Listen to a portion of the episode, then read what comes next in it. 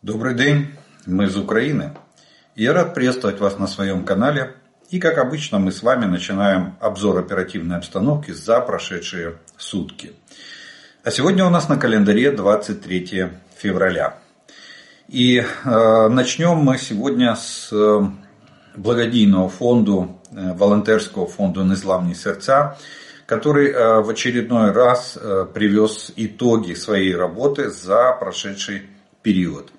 И ребята вернулись из полевой поездки и доставили 55 дронов в различные части и подразделения вооруженных, вооруженных сил Украины. Сегодня вы увидите три ролика э, передачи этих дронов со словами благодарности от наших военных, вам, э, зрителям моего канала, и всем, кто задонатил э, на закупку комплектующих и производство дронов для наших славетных бригад. Так что война продолжается, донаты, донаты мы просим вас э, продолжать отправлять. И э, от имени фонда «Незламные сердца» волонтерского я вам выражаю огромные слова благодарности за вашу щедрость, за вашу доброту, за вашу поддержку. Надо бить врага, пока мы его не разобьем, он сам не уйдет. Поэтому девиз «дроны как патроны, их много не бывает» остается в силе. Ну а вы смотрите э, ролики, как наши военные благодарят вас за то, что эти дроны попали к ним и они смогут их ими воспользоваться в борьбе с оккупантами на нашей территории. Бійці 72-ї бригади висловлюють велику вдячність Олегу Жданову, його підписникам та фонду, фонду Незламні серця за допомогу нашому підрозділу в організації забезпечення БПЛА для наших FPV-шників, для наших е, бійців, які захищають кордони нашої держави. Разом до перемоги. Дякуємо вам. Ми, прикордонники, завдяки незламним серцям та підписникам Олега Жданова отримали чергову партію дронів. Наразі дрони дуже важливі для нас. Поєднуйтесь до збору. Слава Україні! Героям слава! Ми 1 ШБ імені Дмитра Косюбайла е, дякуємо громаді Єрпеня, фонду Незламні серця та підписникам Олега Жданова за партію впіві дронів. Дякуємо. Слава Україні! Героям слава! Ну а мы с вами переходим к оперативной обстановке. И, как обычно, мы начинаем с ночи. Ночь прошла так же неспокойно, как и предыдущие.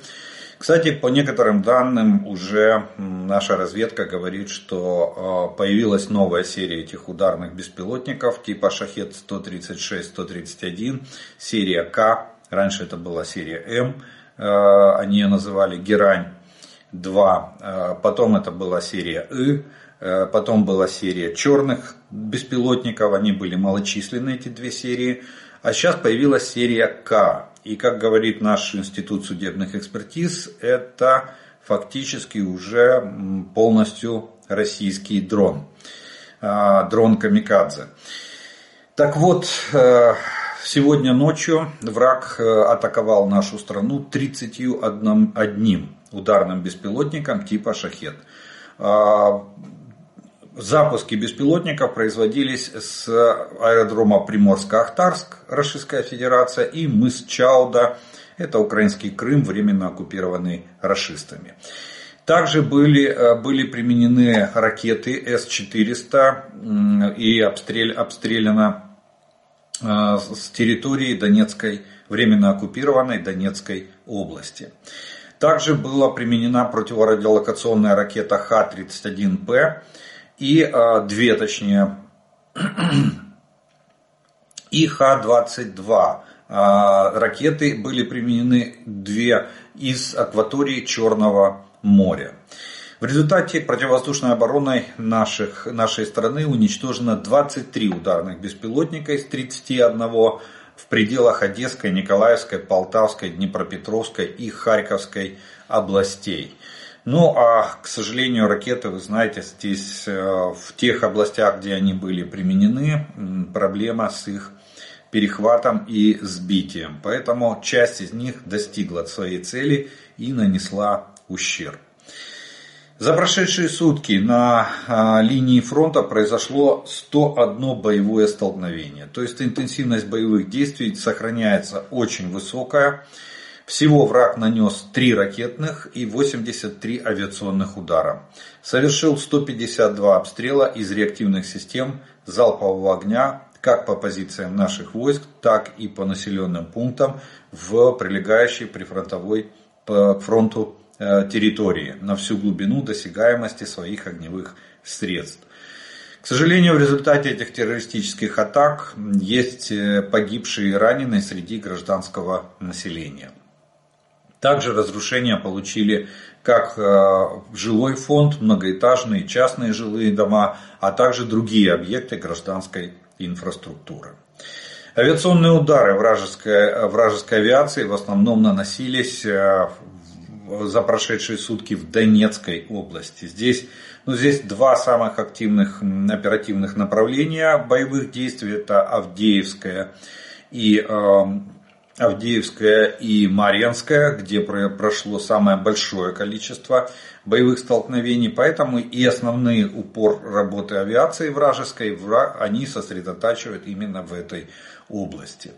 А вот под артиллерийский огонь российской артиллерии попало более 125 населенных пунктов. Это Черниговская, Сумская, Харьковская, Луганская, Донецкая, Запорожская, Днепропетровская, Херсонская и Николаевская области. Далее пройдемся с вами по зонам ответственности. И первая у нас идет зона ответственности оперативно-стратегической группы войск «Север». Тут Волынское Полесское направление без существенных изменений. Оперативная обстановка стабильна и контролируема с нашей стороны. Наоборот, даже приятно услышать э, такой э, с трепетанием в голосе заявление врага, начальник штаба Генерального штаба Вооруженных сил Белоруссии, сказал, что Украина держит на границе с Белоруссией где-то 112-114 тысяч военнослужащих. То есть такая вот у нас огромная армия, оказывается, стоит на белорусской границе. Мы, спасибо за информацию, мы об этом не знали, что у нас там столько войска. Далее идет северское и слобожанское направление. Тут противник сохраняет военное присутствие в приграничных районах э, с нашей страной, проводит, пытается проводить активную диверсионно-разведывательную деятельность с целью недопущения переброски наших войск на другие угрожающие направления и наращивает плотность минно-взрывных заграждений вдоль нашей государственной границы.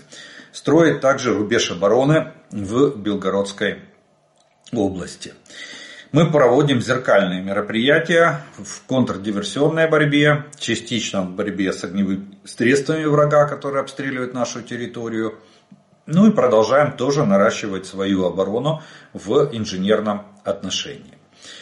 Далее у нас идет с вами зона ответственности оперативно-стратегической группы войск Хортица. Это уже линия фронта. И здесь она начинается с Купинского направления, которое продолжает оставаться, несмотря, ну, мы ожидали, что в эту неделю может быть э, активизация боевых действий, но она идет, будем так говорить, в вяло текущем режиме. Пять попыток было атаковать наши позиции на Купинском направлении. В основном все атаки были сосредоточены в районе населенного пункта Синьковка Харьковской области. Но ни одна из э, атак противника успеха не принесла ему. Наоборот, он, понеся потери, э, отошел на исходные рубежи. Далее у нас идет лиманское направление. Но вот здесь враг э, активизирует, активничает довольно, довольно сильно. И в основном боевые действия точатся в районе Тернов и Ямполевки. Это таких два самых активных участка. 14 атак было предпринято врагом со стороны э, предпринято врагом на наши позиции. Но здесь наши войска удержали все позиции и отбили все 14 атак. Враг, понеся потери, отошел на исходные рубежи.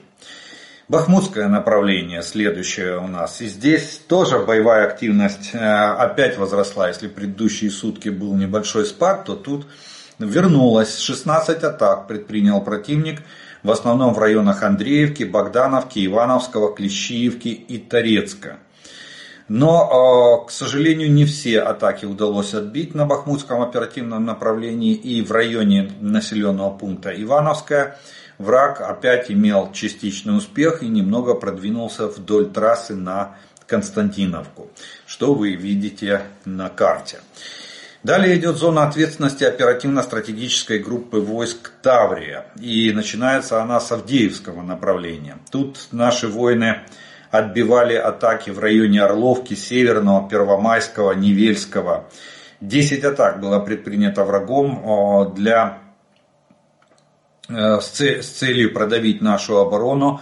И надо констатировать, что на некоторых участках э, Авдеевского оперативного направления врагу это удалось. А, враг продвинулся, имел частичный успех в районе Ивановского, в районе Северного и восточнее а, Орловки. А, вот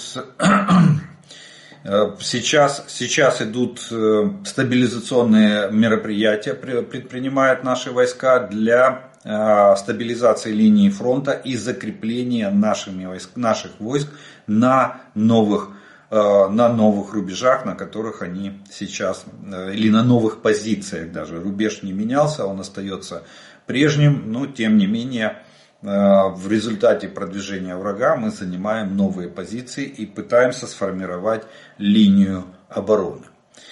Далее у нас идет Марьинское направление. Здесь самая высокая активность. Кстати, я, ну да, Марьинка, скорее всего, будет на направлением выбрана уже направлением главного удара, потому что по количеству атак наших, наших позиций 43 атаки были предприняты рашистскими войсками на нашей позиции. В основном бои точатся в районе Новомихайловки и Победы. Вот. И, и они пытаются прорвать оборону наших войск, чтобы дальше продвинуться вперед и потом повернуть, зайти в тыл угледарскому направлению. Но скажу так, что несмотря на такое гигантское количество атак, это даже превосходит. Ну, если брать в общем, конечно, они пока еще не, пере, э, не переплюнули, не перебили э, количество атак суточных на Авдеевском плацдарме. Но если брать отдельно по флангам, там северный и южный фланг, то а, э, там было количество атак было меньше, чем сейчас на Маринском оперативном направлении. Но тем не менее наши войска а, при такой интенсивности наступательных действий со стороны врага умудрились э, провести контратакующие действия и в результате противник был отброшен в районе победы а, на исходные рубежи. Потерял, мы имели тактический успех и сейчас закрепляемся на новых, на новых позициях. Так что даже такое количество атак не дает гарантии врагу, что они не будут отброшены или, или разгромлены на, а, нашими войсками. Далее идет Новопавловское направление. Здесь силы обороны Украины отразили, отразили три атаки противника. Все три атаки южнее Золотой Нивы. А, больше активности враг не проявлял. И, в принципе, линия фронта остается стабильной и неизменной на Новопавловском направлении.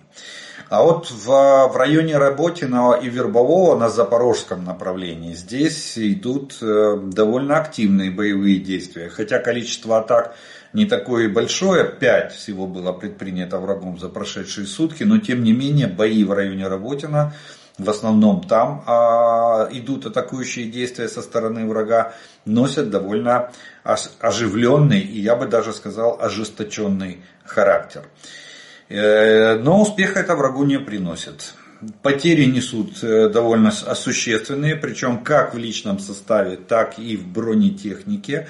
Э, что-то что мы успеваем сжечь, довольно большое количество, что-то пытаются они пытаются они уйти с поля боя после неудачных атак. Но в любом случае потери они несут как в личном составе, так и в броне довольно ощутимые. И остается у нас зона ответственности оперативно-стратегической группы войск Одесса. Это Херсонское направление. Здесь э, враг не оставляет попыток скинуть нас с левого берега Днепра. Ничего не получается Крынки находятся под нашим контролем. И э, вчера для того, чтобы еще раз показать врагу, что э, крынки контролируются нашими войсками на водонапорной башне, э, в населенном пункте был установлен флаг Украины. Наши морские пехотинцы там э, поднялись на, на водонапорную башню и установили наш флаг. Так что э, действительно обврет Шойгу э, или не владеет ситуацией реально, но Крынки, плацдарм на левом берегу, особенно на населенном пункте Крынки, продолжает сражаться, продолжает э, наращивать боевые потенциалы для обороны и продолжает громить врага. Враг несет колоссальные потери. Все вот эти попытки штурмов, 5 штурмов было предпринято только за прошедшие сутки. Ни один из них не увенчался успехом. Понеся потери, враг отошел на исходные рубежи.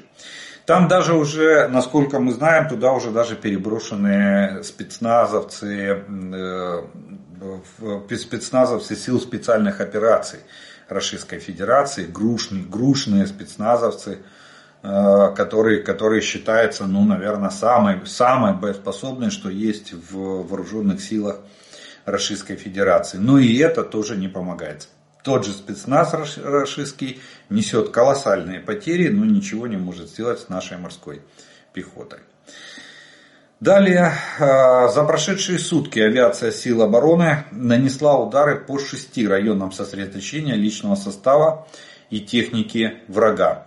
Также по трем а, зенитно-ракетным комплексам противника наносились удары, а подразделения ракетных войск и артиллерии нанесли по четырем районам удары огневые, э, сосредоточение личного состава и вооружения, вооружения и военной техники врага. Один э, удар по логистическому хабу, два по средствам воздушной, э, противовоздушной обороны противника и один по наземной станции управления беспилотниками противника. Ориентировочные потери вражеские за прошедшие сутки в общей сложности составили в личном составе 1000 российских оккупантов уничтожено. Э, в технике и вооружения в танках 3 единицы, боевых бронированных машинах 37 единиц, в артиллерийских системах 49 единиц, реактивные системы залпового огня 2 единицы, средства противовоздушной обороны 2 единицы, беспилотники оперативно-тактического уровня 32 единицы. Вот такие потери понес враг э, в ходе, э, в ходе боев за прошедшие сутки на всех оперативных направлениях и на линии фронта от Сватова до Олешек. Ну а, и такая, в общем, сложилась военная обстановка на, на линии фронта и всех оперативных направлениях. И прежде чем мы, мы с вами перейдем к следующему разделу военно-политической обстановки, э, есть очень, очень знаковое событие. Э, Верховная Рада Украины проголосовала за демобилизацию военнослужащих срочной службы после окончания срока военной службы. За проголосовало 319 депутатов, то есть подавляющее, подавляющее большинство. Теперь закон должен подписать президент, он вступит в силу, и все срочники, то есть военнослужащие, которые проходят, находятся на действительной военной службе, они были задержаны на этой службе, то есть демобилизации с момента введения военного положения не было, то есть некоторые уже служат э, два года, уже к тому, что они год прослужили, кто на момент Э, вторжения, российского вторжения должен был демобилизоваться. Вот они сейчас будут уволены. Эти люди э, увольняются в запас и становятся на, становятся на воинский учет и будут составлять мобилизационный резерв э, пополнит мобилизационный резерв страны. По достижению возраста сейчас по действующему закону 27 лет они будут отмобилизованы. По Э, по новому закону, если новый закон про мобилизацию будет принят без, без изменений тех сроков э, нижней границы э, мобилизации, как сейчас прописано в законопроекте, то по достижении 25 лет эти люди будут отмобилизованы в состав вооруженных сил Украины. Вот такой вот порядок. Ну а теперь мы с вами поговорим немножко о военно-политической обстановке, по которой происходит в нашей стране и вокруг нее. Итак, начинаем. Ну, всех взбудоражила новость о Приднестровье, что я Приднестровье 28 февраля собирается провести съезд съезд представителей депутатов всех уровней и обратиться к Москве с просьбой о принятии Приднестровья в состав Российской Федерации. Э, на сегодняшний день сразу скажу, что э, некоторые спецслужбы, наша разведка в частности, говорят о том, что такая, такая информация не подтверждается. Но тут можно ожидать, в принципе, все что угодно. Недавно в Тирасполе, это, они считают это столицей расисты. Это российский анклав, тут понятно, что он существует только за, за счет присутствия расистских войск. Э, частично на нас лежит ответственность его существования, потому что мы все это время до особенно э, все это время, особенно ну, до массированного э, военного вторжения, мы предоставляли транзит грузов и товаров по нашей территории, в том числе и для Приднестровья. Вот. Э, поэтому, поэтому а этот анклав и сохранился. А теперь мы вынуждены держать войска на границе с Приднестровьем, э, не используя их на других оперативных направлениях, дабы не получить э, там каких-либо сюрпризов со стороны того, пусть даже небольшого, там напомню, 3000 военнослужащих числится а, расистских на территории Приднестровья, не получить от них какие-то военные неприятности. Так вот, э, так вот, э, раз, начали раздаваться такие голоса, что они организовали не, не, несколько акций протеста, направленные на то, чтобы доказать, что жители типа Левобережья выступают против Кишиневского режима. Вот. И недавнее заявление Лаврова, что Москва не оставит своих граждан, проживающих в Приднестровье, в беде и так далее. Это, в принципе, настораживает. Дыма без огня не бывает. Поэтому э, я думаю, что надо быть э, довольно довольно внимательным к этим событиям. Но если такое произойдет, они, э, они там проголосуют, референдум какой-то изобразят, как это было на оккупированных территориях Украины. Э, понятно, что это никто, кроме Москвы, этого никто не признает. Ну, может быть еще там Иран, может быть еще Северная Корея, а, другие там, как кто там у нас поддерживал, а, поддерживал Российскую Федерацию, у него есть там пул, Китай, может быть. Хотя не думаю, что Китай готов сегодня поддерживать вот эти новообразования, потому что у Китая там Тайвань свой. Они боятся э, сепарати... боятся вот этих эм, самостоятельность, приобретения самостоятельности различными автономиями вот, или различными регионами, потому как это зеркально может отразиться на их ситуации. Но, но в остальном, я думаю, что тут э, просто у России будет очередной повод по, по, помотать нервы нам и, и Западу. И, скорее всего, даже здесь больше, наверное, политический демарш э, в плане, э, в плане шантажа коллективного Запада со стороны Российской Федерации. Ну, посмотрим, как это будет выглядеть на, в ближайшее время. До 28 февраля осталось не так уж и много времени. В любом случае это анклав, который, который зажат между Молдовой и Украиной. И э, никто не собирается предоставлять, а Молдова сама анклав между Украиной и другими странами.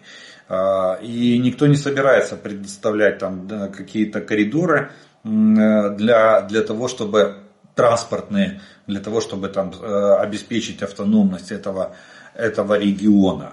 Вот. Наоборот, я думаю, что если Молдова в конечном итоге решится э, запросить международной помощи по разоружению незаконных вооруженных формирований, находящихся на ее территории, то я думаю, что и Украина не откажется поучаствовать в этом процессе.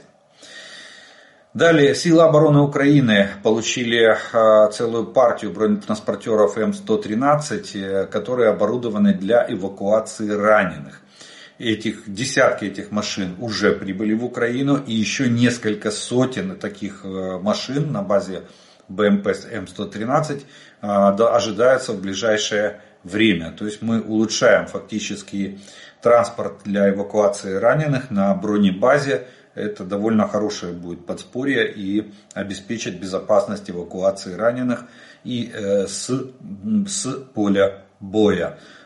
Особенно сейчас, когда мы становимся в глухую оборону, фронт становится более-менее стабильным, мы стараемся его максимально стабилизировать, поэтому для нас это было бы довольно, довольно хорошим, хорошим подспорьем. Далее Джо Байден, как и обещал, сегодня объявил о новых санкциях против Российской Федерации. Их более 500 новых санкций против России. И тут э, санкции введены как за продолжающуюся захватническую войну против нас с вами, против Украины, и смерть Алексея Навального, российского а, а, оппозиционера.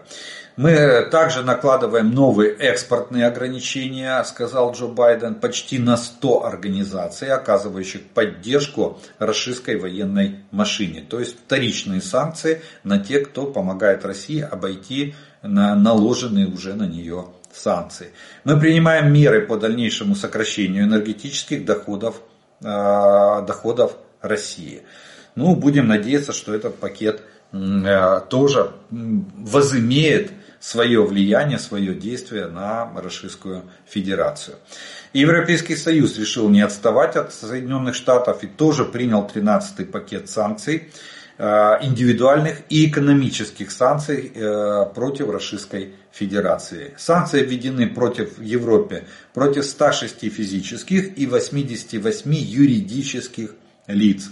Ужесточаются ограничительные меры против российского ВПК, военно-промышленного комплекса, других организаций в третьих странах, по поставляющих оборудование, а также лиц, ответственных за незаконную депортацию и, военные, э, и военное перевоспитание украинских детей. Об этом сообщил Жозеп Барель. Ну, о детях мы еще сегодня поговорим отдельно. Это, ну, это ужасающие новости, которые э, э, в результате расследования журналистского были, были выявлены. Далее, кстати, надо отметить, что вы знаете, что в Европейском Союзе все, все решения принимаются сегодня а, единогласно. То есть, если хотя бы одна страна была против, то эти бы решения не вступили, не были бы приняты. Это говорит о том, что есть э, способы воздействия на ту же самую Венгрию, на ту же самую Словакию, а, ну особенно Венгрия, они там постоянно блокируют, тут Венгрия сейчас блокирует совместное заявление трех институций Европы, а, э, парламентской ассамблеи, Еврокомиссии и Совета Европы. О, заявление должно быть об осуждении действий Москвы э, в ходе вот это развязания военной агрессии против, против Украины. Ну и Венгрия, как, как всегда, этот документ заблокировала. Но за санкции Венгрия проголосовала. Кстати, санкции действительно сейчас разворачиваются. Смотрите, турецкие банки, мы уже говорили с вами, э, китайские банки, все отказывают Российской Федерации в транзакциях. Все боятся вторичных санкций со стороны, международ... Э, со стороны Соединенных Штатов и других э, финансовых, мировых финансовых институций. Так что в этом плане, хотя в этом, в этом плане доходы России, как было сказано Джо Байденом, все-таки все уменьшаются, как бы они энергетические доходы э, Российской Федерации сокращаются. Сегодня во Львове президент Украины встречался с премьер-министром Дании. Там было подписано соглашение о сотрудничестве в сфере безопасности и долгосрочную поддержку между Украиной и Данией. А, Причем это первая страна за пределами G7, предоставившая Украине гарантии безопасности. Да, они первыми заявили о том, что они присоединяются к декларации G7. И вот сегодня подписан уже договор о военно-техническом сотрудничестве, в том числе и на переходный, долгосрочный, в том числе и на переходный период после нашей перемоги до э, вступления Украины в НАТО. Далее Дания предоставит, и, и, и тут же было объявлено, что Дания предоставит Украине по меньшей мере 1,8 миллиардов евро в поддержку, для, для, для поддержки в 2024 году. Пока не сказано в какой, в какой сфере, либо эти деньги можно будет использовать на закупку вооружений, либо это поддержку э, э жизнедеятельности самого государства Украина. Далее из Соединенных Штатов возвращаемся. Опять же, пришла довольно интересное э, известие. Newsweek, э, такое издание, э, опубликовало, опубликовало материалы расследования, что оказывается Майк Джонсон, который спик, это тот самый Джонсон, который спикер а, Нижней палаты Конгресса Соединенных Штатов. Он конгрессмен от Луизианы. Он там победил в предвыборной а, кампании, точнее выиграл выборы в 2018 году. Так вот, выяснили, выяснилось, что основной спонсор предвыборной кампании, кампании Майкла Джонсона был владелец Тульского, Тульского патронного завода. Он профинансировал э, победу или предвыборную кампанию Майка Джонсона в Луизиане в 2018 году. Посмотрим, как на это отреагируют э, и спецслужбы Соединенных Штатов. Э, это прямое вмешательство в выборы в Соединенных Штатах. Ну, тут не президентские, а выборы в местные, в местные органы, точнее, государственные органы власти. Это все-таки Конгресс Соединенных Штатов. Так что я так понимаю, что э, тут э, не ограничится просто одной публикацией, а наверняка мы узнаем, э, узнаем реакцию спецслужб и самих представителей американской государственной администрации, то есть Белого дома. Вот. Ну, мы знаем, что он продолжает блокировать и затягивать процесс голосования по законопроекту Сената предусматривающую помощь Украине, Израилю и Тайваню. Далее э, очень интересная, э, интересная вещь, связанная с ОДКБ. Парадокс получился. Как говорится, за что боролись, на то и напоролись. Путин расшатывает НАТО всеми силами, пытаясь внести раздрай, внести, вбить клин между членами, странами-членами и как-то поссорить, как-то ослабить, как-то развалить. В результате, в результате всех усилий Путин развалил ОДКБ. Мало того, что она сегодня уже мертвая организация, э, как и предполагалось ранее, что Армения стоит на пороге выхода из ОДКБ, и все, кстати, ожидают, давно уже ожидают от Пашиняна такого заявления, так вот это заявление прозвучало. Армения приостановила свое участие в организации ОДКБ. Э, формулировка, которую огласил Пашинян, это невыполнение России своих обязательств на протяжении 21-22 годов относительно договора о э, безопасности членов ОДКБ. Армения обращалась за помощью Российской Федерации, э, когда, когда решался вопрос территориальных, территориальных претензий между Азербайджаном и Арменией. Вот. И несмотря на то, что в принципе э, Азербайджан как бы вернул в основном свои земли, но Армения требовала по условиям договора, по идее, э, члены ОДКБ должны были э, выступить на стороне одного, одного из своих членов. То есть иначе, иначе как, зачем тогда договор, союзнические обязательства и все остальное. Так вот, Армения приостановила. И там, я вам скажу, что завязывается довольно такой серьезный клубок. Почему? Потому что Армения нашла большую поддержку в лице Франции. Сегодня, сегодня Франция готова предоставить Армении вооружение. Кстати, это э, сказалось сразу же на э, отношениях с Азербайджаном. Армения сразу сделала шаг назад в плане подписания мирного соглашения между Азербайджаном и Арменией, что в принципе ведет, опять же, мы возвращаемся к конфронтации э, на армяно-азербайджанской границе. При этом Франция заявила, что готовы обучать офицеров из Армении в пользовании тем вооружением, которое Франция будет предоставлять Армении. С одной стороны получается Россия и Иран, с другой стороны Франция и Армения, и с третьей стороны Азербайджан, Турция. Вот такой вот загадочный треугольник. Как там будут дальше развиваться события, мы с вами посмотрим. Но ОДКБ трещит по швам. Ну и вот эта ужасающая новость, которую, о которой я вам говорил, э, более 2400 украинских детей были вывезены, принудительно вывезены в спецлагеря, внимание, слово спецлагеря для детей в Беларусь.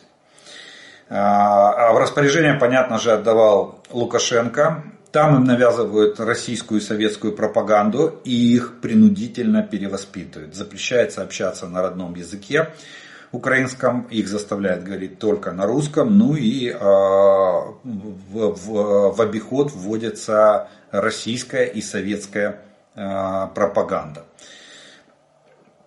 В основном это были дети с оккупированных территорий, Э, журналисты узнали, что в организации этих поездок причастны Белорусский Красный Крест, Международный Красный Крест, белорусское отделение и местное отделение ООН, ЮНИСЕФ.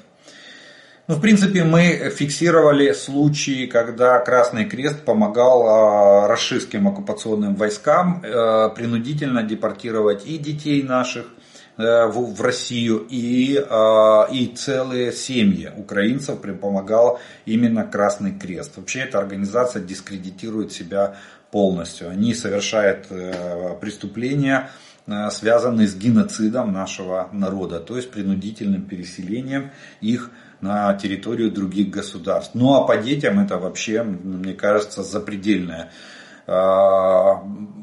аморальное э, и жесточайшее преступление, потому как ну, дети, они несовершеннолетние, и так, э, так глумиться над детьми, так калечить их судьбы, ну, я считаю, что это верх цинизма и антигуманности.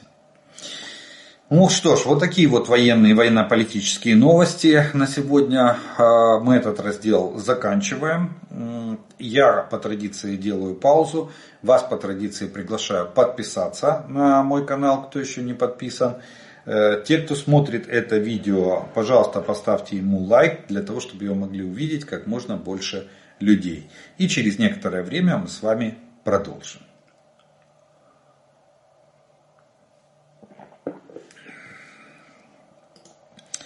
А продолжим мы с вами, как обычно, по традиции, это ответом на те вопросы, которые вы прислали к предыдущим видео. И первый вопрос сегодняшнего дня прозвучит следующий.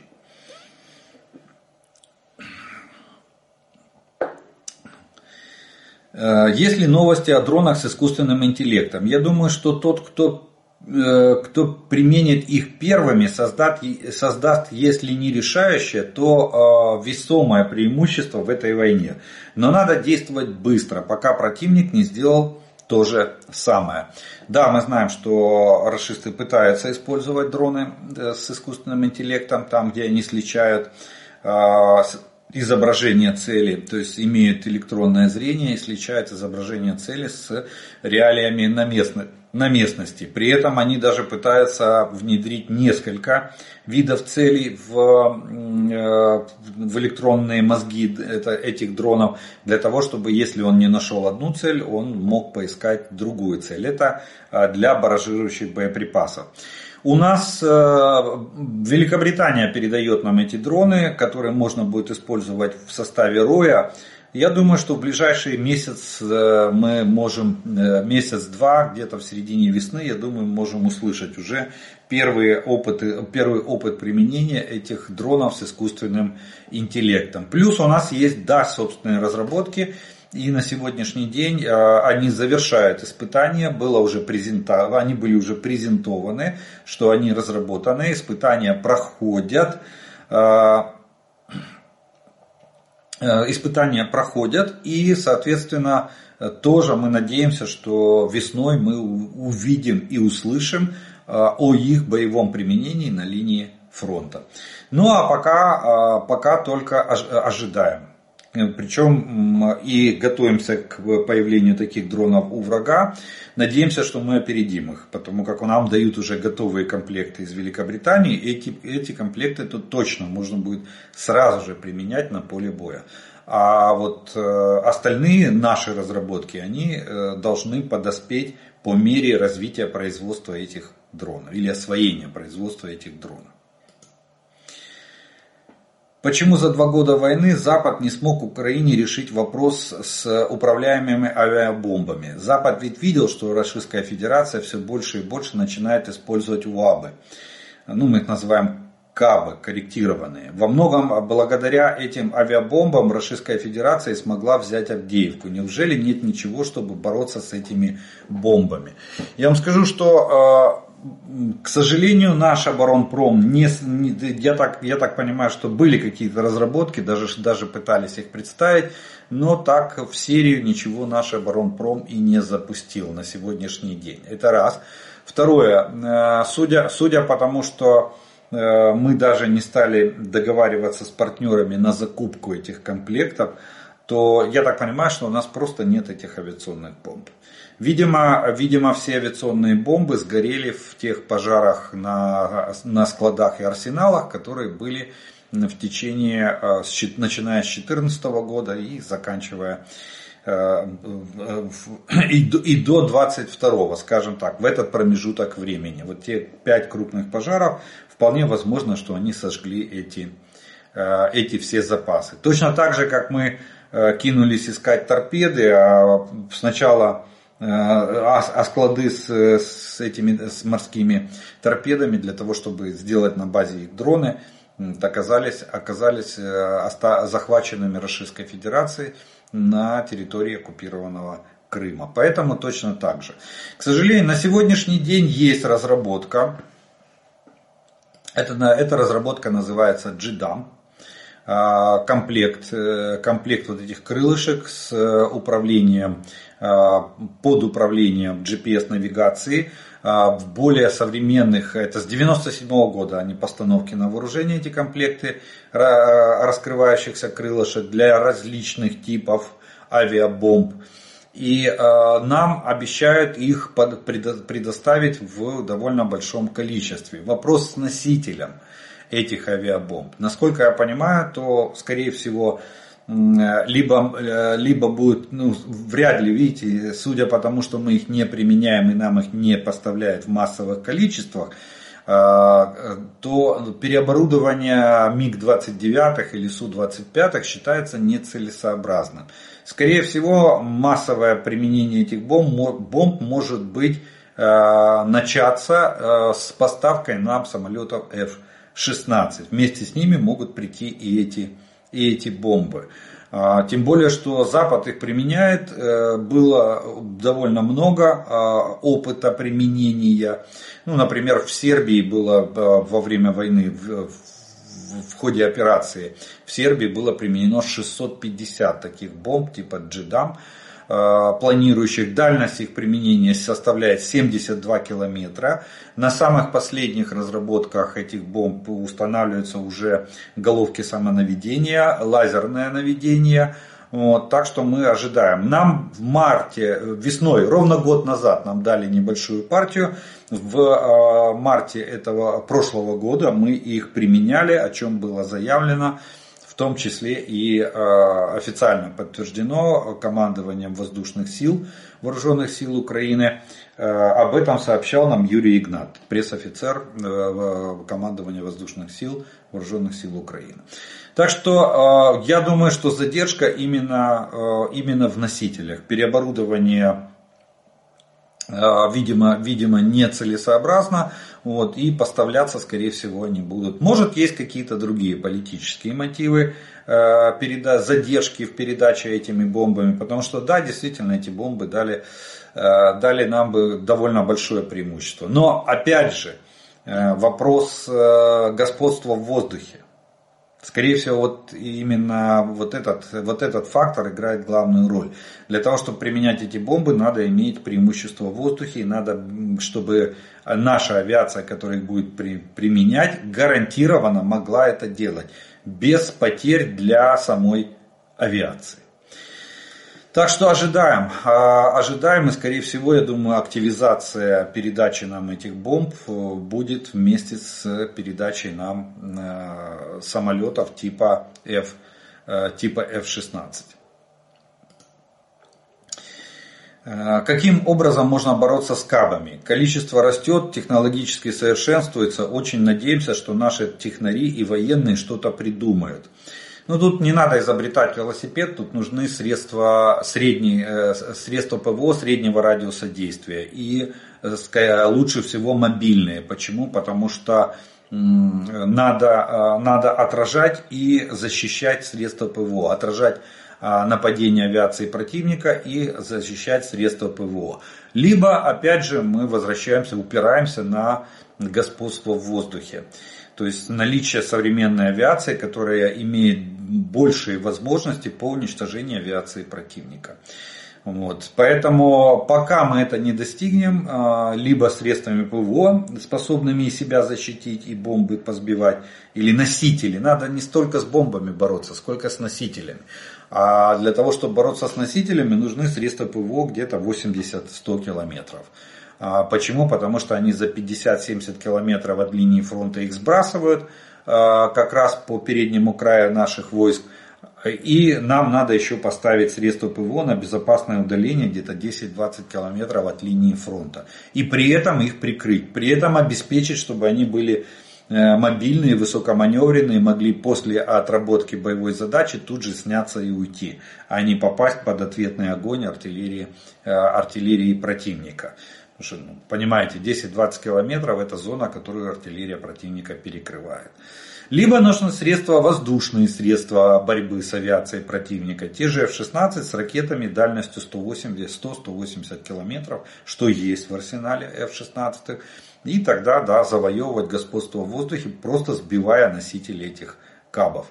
По-другому, э, более эффективные средства, это надо, надо начинать все сначала, надо начинать с разработки новых образцов э, систем ПВО, которые бы в состоянии могли увидеть эти бомбы для того, чтобы их сбить в ходе планирования. А, кажуть, що Авдіївку взяли завдяки авіації. Так от чи не можна було б поставити ППО Петріот і перекрити небо від ворожої авіації? Дякую. Нет, нельзя. Это фактически э, привязать э, знаете как, привязать к мишени или нарисовать на комплексе, поставить его на комплексе, над комплексом ПВО, нарисовать огромную, огромную мишень. Дело в том, что э, такие комплексы, как Patriot, они являются активными. То есть для того, чтобы работать э, в качестве комплекса ПВО или ПРО, э, радиолокационная станция этого комплекса включается на полную мощность. Она излучает. Это все равно, что в темной комнате включить фонарик. Вот то же самое сразу же средства радиотехнической разведки врага увидят работу этой станции. Поверьте, российское командование сделает все, чтобы погасить и станцию и постараться поразить э, пусковые установки. А время развертывания комплекса довольно большое. Согласно открытых источников, время развертывания 30 минут. 30 минут развертывания комплекса. За полчаса можно просто проутюжить эту территорию, где он будет а, разворачиваться. Дальность у него 100-120 километров. 120 это при там, каких-то определенных условиях а, наилучших размещения радиолокационной станции пусковых установок можно добиться 120 километров дальность применения комплекса. То есть РЛС видит и дальше на 200-250 километров, а вот ракета дальше не достает. Поэтому только двигая вот э, размещение элементов комплекса можно добиться максимальной дальности там 120 километров. А так 100 километров его гарантированная поражающая дальность. Поэтому, э, поэтому э, отдельно кочующий, да, который сбивает в прифронтовой зоне, да, это вполне возможно. Э, если, вот смотрите, давайте вспомним херсонский, э, херсонский случай на херсонском направлении, когда три сушки завалили на удалении 50 50 э, километров от переднего края. Это значит, наш комплекс стоял где-то, если это Патриот, значит он стоял где-то в 50 километрах от передний края у нас по Днепру проходит на Херсонском направлении. Э, и это значит, что комплекс стоял где-то в, примерно в 40-50 километрах от Днепра туда в глубину, вглубь Херсонской и может быть даже вообще на территории Николаевской области. И я больше чем уверен, что после залпа э, он снялся, начал быстро сворачиваться и уходить. Чтобы туда не прилетели какие-нибудь ракеты со стороны Российской Федерации. Поэтому так рисковать комплексом мы, э, он, бы, он бы просто долго не прожил, если бы мы разместили его где-то там за Авдеевкой для того, чтобы там прикрыть небо. К сожалению, без господства в воздухе, опять мы возвращаемся к одному и тому же, что без господства в воздухе э, добиться, а господство в воздухе добивается только воздушным, воздушным боем, воздушным противостоянием. Либо мы их, либо они нас. Пока что они нас. Нам их нечем пока что сделать.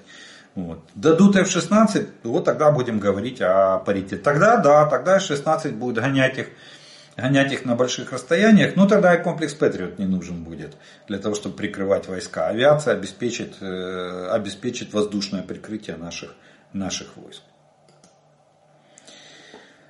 А, если Европа периодически соглашается с тем, что Россия на них нападет, значит они не рассчитывают на нашу победу. Э, ведь если Украина а, остановит российские войска, то сил нападать на Европу не будет. Если я не прав, поправьте. Но думаю, что они все смирились с тем, что у Украины мало шансов на победу. Нет, я не думаю, что они с этим смирились. Они не могут с этим смириться, потому что они прекрасно, они начинают сейчас понимать, у них сейчас идет перезагрузка, и вот, кстати, шаг Дании, там, что надо отдать все, что есть, чтобы Украина могла защититься. Я думаю, что сейчас будут и другие страны предпринимать такие шаги. Они наконец-то начинают понимать, что если мы не остановим э, не остановим российскую милитарную машину здесь у нас в Украине, то они ее не остановят. То им придется рано или поздно придется воевать. Поэтому они говорят, они сейчас, но они хотят кроме того, что помочь нам, они еще хотят защитить себя. То есть, знаете, как гарантированно, хай буде. В хозяйстве все сгодится. Поэтому сейчас мы слышим вот эти призывы, там, кстати, Франция и Германия стала э, инициатором этого же э, призыва. Давайте создавать э, силы безопасности в Европе ну или добровольческую армию. Как она будет называться, не важно. Но они хотят создать объединенные силы безопасности для того, чтобы коллективно реагировать на угрозы со стороны Российской Федерации. И мы прекрасно понимаем, что пока не придет полное осознание того, что у нас есть шанс разгромить Россию на поле боя, а, а, а потом, пока Россия будет восстанавливаться, у них будет время для э, э, наращивания своего боевого потенциала в плане обороноспособности Европы. Вот это главная наша задача. Пока идет очень-очень туго. Но они прекрасно понимают, что если они дадут нам проиграть, то потом они проиграют сразу же. Потому что вот этот э, российский бульдозер, он, он пойдет дальше. Он начнет сметать, э, восточ, подминать под себя Восточную Европу, потом будет заставлять сначала политически, потом, возможно, силовым путем э, подмин... Э, покоряться ему и Западную Европу, или Старый Свет, как его еще называют, вот, Старую Европу. Но, но неизбежно это, это то, о чем всегда мечтали коммунисты, господство, мировое господство пожар раздуть, как говорил когда-то Ленин, раздуть пожар мировой революции. Вот пока они это не поймут, до тех пор мы не получим вооружение.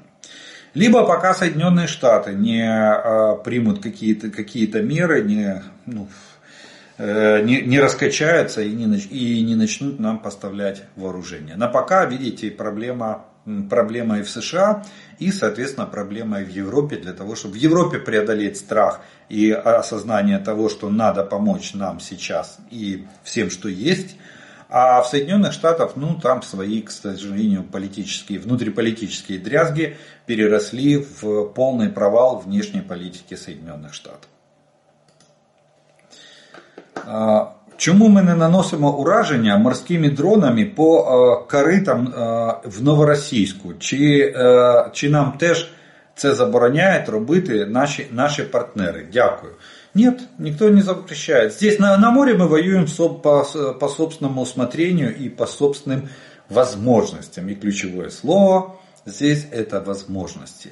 Сегодня, если вы обратили внимание, и вот вчера я говорил об этом, э, даже служба безопасности Украины обратилась к населению Украины с помощью, помочь в сборе средств на производство дронов Сибэми. Морской малыш. Вот вам ответ на вопрос, почему. Потому что нет денег для того, чтобы произвести эти дроны. Стоят они не 3 копейки. Это дроны довольно дорогостоящие. И э, там, по-моему, сумма 30, 35 дронов, а сумма там исчисляется чуть ли не больше четверти миллиарда надо собрать для того, что, чтобы э, построить 35 дронов всего-навсего. Вот каждый дрон на счету. То же самое э, в главном управлении э, разведки. То же самое. Они, а, а проблема, проблема с производством дронов. Хороший вопрос, сразу же опережу вас, хороший вопрос к премьер-министру Украины, где деньги? Где деньги на производство вот этих вот дронов? Если они так важны и так эффективны, то почему мы опять э, всей страной спасаем, спасаем наши войска, в частности здесь силовые структуры, которые занимаются разработкой и производством этих этих дронов. Почему государство опять в стороне от, э, от такого мероприятия? Я думаю, что если бы были дроны, то атаки бы продолжались и продолжались. И видите, я так понимаю, что вот если мы посмотрим на всю, на всю историю двухлетнего противостояния на море, как только эти дроны появились, по мере там сделали партию дронов, провели атаку. Кого-то потопили, кого-то подбили. Потом опять производство, э, пока оно произойдет, накопление средств, закупки, производство, опять э, морская операция.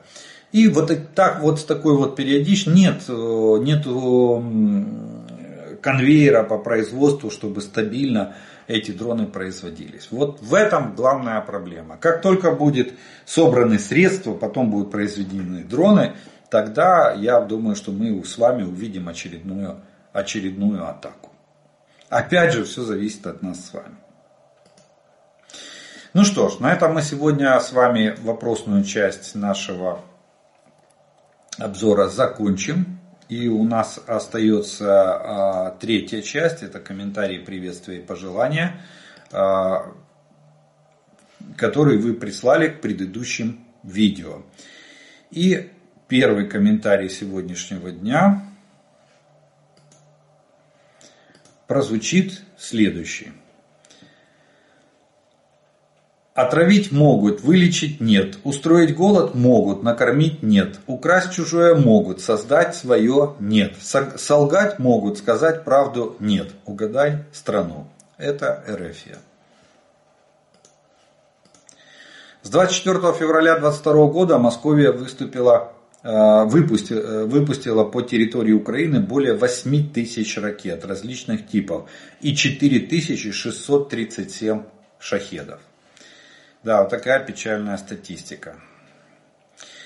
Обращаясь ко всем жителям западных стран, кто считает, что спец, э, спецобосрация России идет где-то там на фоне социалистических Э, опросов в Европе. Хотя я лично не понимаю, почему именно этот соцопрос вызвал такой интерес.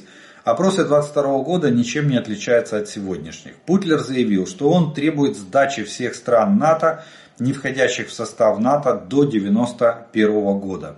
Хочу напомнить, что рупоры пропаганды Кремля, которые вещают, э, вещают направление РФ, заявили, что граница России не заканчивается нигде. Это, кстати, слова Путина, а не рупора в России. Они просто его транслируют. Я не помню, кто произнес эту фразу, Симонян или Соловьев. Путин произнес эту фразу. Я, это мое, моя ремарка. Но хочу напомнить старую поговорку. Аппетит приходит во время еды. Не думайте, что вы находитесь во Франции или Англии, и это вас не коснется. Слава Украине, героям слава! Цены на газ Европы опустились ниже 250 долларов за 1000 кубометров. Э, про прогноз Медведева в 5000 долларов за 1000 кубов, наверное, нет смысла вспоминать. Для Путина это глобальное стратегическое поражение. Да, это потеря европейского рынка. Казахстанцы с Украиной, казахстанцы со, со свободным миром, слава вооруженным силам Украины. А, проституткам, фашистам и русским андрофагам не отвечаю. Вот такое жесткое заявление. Привет з Московії, слава Збройним силам України. Так, сбилась немножко.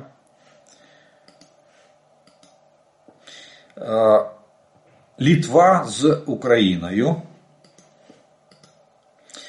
23 февраля 18 года рабочая крестьянская Красная Армия потерпела первое поражение в боях с немцами. Фактически это была капитуляция перед войсками Кайзера. Ленин так описывал те события несколькими днями позже. Мучительно позорные сообщения об отказе полков держать позиции, об отказе защищать даже Нарвскую линию, о невыполнении приказа уничтожить все и вся при отступлении – не, говор, не говорим уже о бегстве, хаосе, безрукости, беспомощности, разгильдяйстве. В Советской Республике нет армии. Эта битва закончилась для россиян признанием независимости Украины, Латвии, Литвы, Эстонии и Финляндии, а также подписанием мирного договора с Украиной.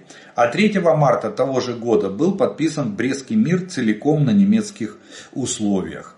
Кстати, э, говорят, есть такой факт, что знаменитый майор Железняк, который там, из которого потом лепили героя, его, пойма, его поймали, а остановили его бегство где-то аж за Москвой в районе туда Урала. Он туда уехал со своими э, собратьями, сотоварищами из, именно из-под Нарвы что разгром был э, огроменный. Ну, потом видите, что такое э, сила пропаганды. Да? Э, такое поражение, поражение под Нарвой, разгром под Нарвой превратили в такой якобы подвиг Красной Армии, и с этого типа началось там день, день, день, день Советской Армии.